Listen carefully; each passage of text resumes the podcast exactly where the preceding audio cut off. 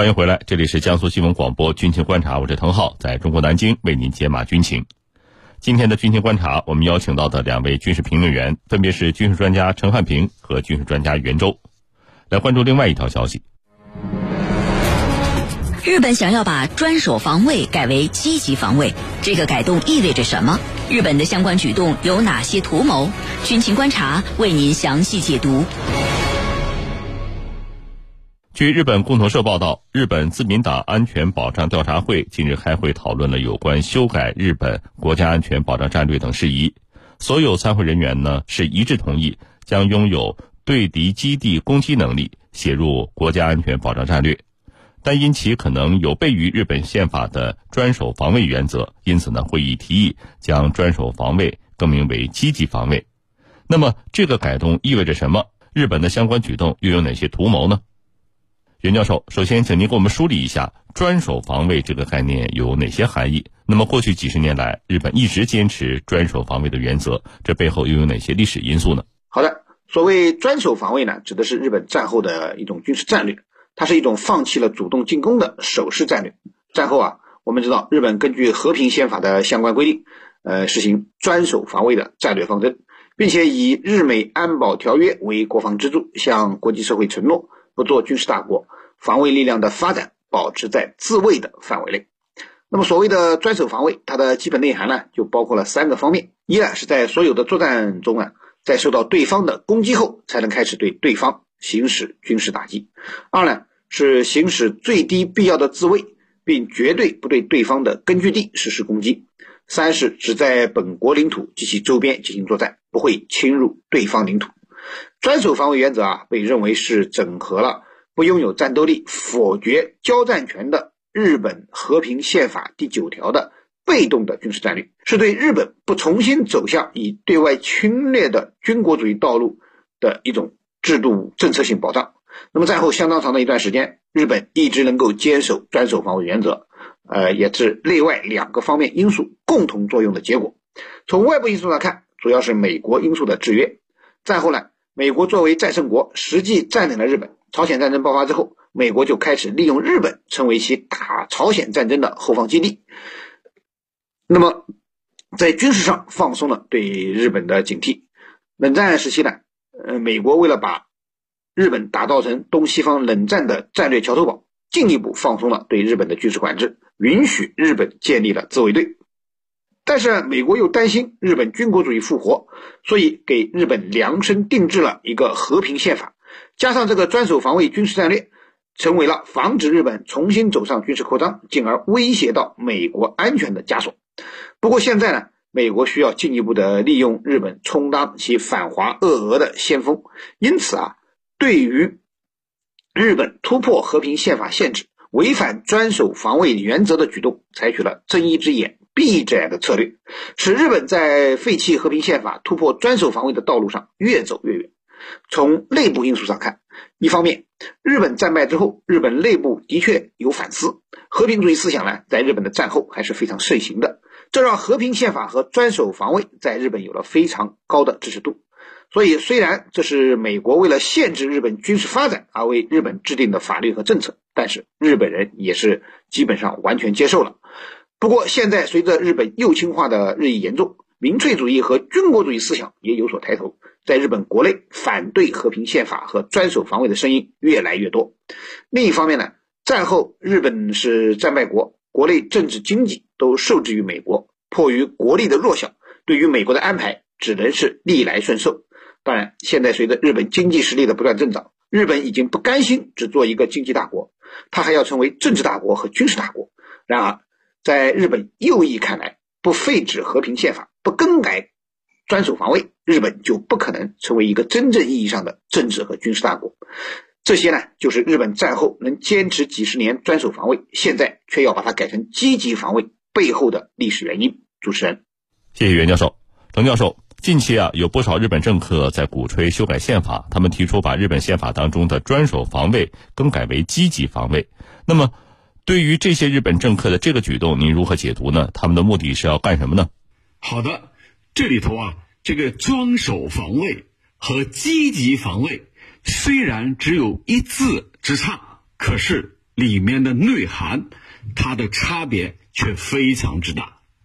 所谓装守防卫，就是你只有一门心思去防卫，装守防卫，你的任务就是防守，专门去防守啊，你没有其他的任务。那么积极防卫呢？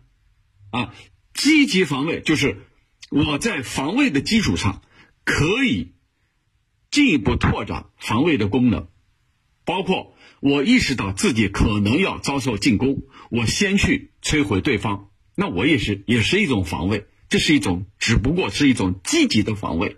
那么这样的一种做法呀，很显然是在推翻二战的秩序，是在把日本啊放虎归山。我们先来说。专守防卫，它是二战以后国际社会所确定的一个原则，就是你日本不能拥有军队，你只能专守自己的防卫，你的任务就是防御，而不是进攻。那么你现在把防卫改成了积极的防卫，那就有可能变成进攻了。其实这一点和日本政界最近一系列的这种举动，还有呢政界的一些。言论是密切有关的，哪些言论呢？最为代表性的就是安倍这哥俩。安倍呢是日本的前首相，在任内还中规中矩，一离任，他的狼子野心迅速的暴露。比如他在台湾问题上叫嚣“台湾有事等于日本有事等于日美同盟有事”，他还叫嚣啊，要啊，这是他的弟弟了。他的弟弟岸信夫叫嚣日本要拥有先发制人的打击能力啊，要主动去进攻对方。你看，这都是日本政界的这些言论，这些不负责任的言论，那自然要对现任的首相岸田文雄产生影响。那么，这种言论也有可能导致整个日本社会向右转变。呃，我此前参加的一些。针对日本的这些呃会议，那么很多的学者都认为，日本的这些做法值得我们高度的警惕。其实这些年来，日本的军事能力啊，一方面提升自己的防卫预算，你看几连征啊，不断的增加；另一方面呢，就是占比在不断的变化，就是占 GDP 的比重在变化。其实，日本的军事能力，它在谋求一个大型化、远程化、远洋化、攻击化这四个化啊，在往这四个化的方向发展。那么，这样一个做法，它离不开背后的推手。这个背后背后的推手就是美国。美国在纵容、支持、鼓励、暗示日本迈出这样的步伐，因为日本的大部分武器装备，它都。来自于美国，没有美国的支持或者种种的怂恿暗示，那你日本，你想迈出这一步，你是根本不可能的。而美国之所以这么做，想把日本啊捆绑在自己的战车上，其实他有自己的一己之私。这个私在哪里？就是自己的目的，要让日本分担自己的霸权的成本。维护霸权是要成本的。靠自己的自身实力，美国的实力在下降。那么，通过日本来共同分担。所以，一方面，美国呢必须牢牢的控制住日本，掌控它，让日本处处跟随自己的脚步。那另一方面呢，要不断的尝试让他去这个挑衅、应对周边的大国，把军国主义啊，把它一步步的释放出来。而且要把它作为美国在印太地区军事发展能力的一种延伸，你看，美国的阴谋就在这儿。而美国呢，把日本是当做他在亚太地区一个马前卒、一个站岗放哨的一个急先锋。美国太需要这样的急先锋了，而他呢，可以躲在幕后对他们进行指使。所以在这种背景之下，日本。那些右翼政客，像安倍哥俩，他们意识到了，哎，这是一个千载难逢的机会。如果说美国是有意识的放虎归山，那我这个虎就要变成真正的老虎。我现在要具备对敌主动攻击的能力，从专守防卫到积极防卫，那一字之变，内涵重大。我们通常说啊，在打比赛的时候，比如打足球比赛，打比赛的时候，我们会说，进攻就是最好的防守，对吧？你想防守，防是防不住的，怎么办？去进攻吧，进攻才是最好的防守。那么这里头放在日本政坛的来对比，积极防守实际上就是他要去侧重于进攻，以进攻来带动自己的防守，那暴露了日本军国主义的野心。无论如何。这是我们必须要提升警惕的，而美国呢，也终究会被证明他们的做法是短见，是搬起石头砸自己的脚。主持人，好，谢谢程教授。日本想要把专守防卫改为积极防卫，这个改动意味着什么？日本的相关举动有哪些图谋？军情观察正在解读。袁教授，从专守防卫到积极防卫。这个一词之差到底是意味着什么呢？日本可能会采取哪些具体的行动来实施所谓的积极防卫呢？好的，从专守防卫到积极防卫，虽然都是防卫，但是意义却是完全不一样的。刚才我们也提到了，所谓专守防卫，就是否定了战略进攻的纯防御战略，是不主动采取进攻性行动，更不对对方的领土采取攻势行动，而只在本国领土受到侵犯时。才会运用武力进行自卫的一种防卫，而积极防卫就不一样了。同样是防卫，由于是积极的，所以它并不排斥战略进攻行动。我们经常讲进攻就是最好的防御，其实就是这个意思。积极防卫就是要用积极的进攻行动，提前消灭对本国安全构成的威胁。他不仅不排斥进攻行动，甚至还会发动先发制人的打击行动。所以这样看来，一旦日本从法律上把专守防卫改成了积极防卫，它就表明日本会完全放弃和平主义道路，已经彻底的把和平宪法这个清算日本二战累累罪行的遮羞布给撕碎了。未来日本会不会重新走上扩军备战甚至军事扩张的道路，已经充满了不确定性。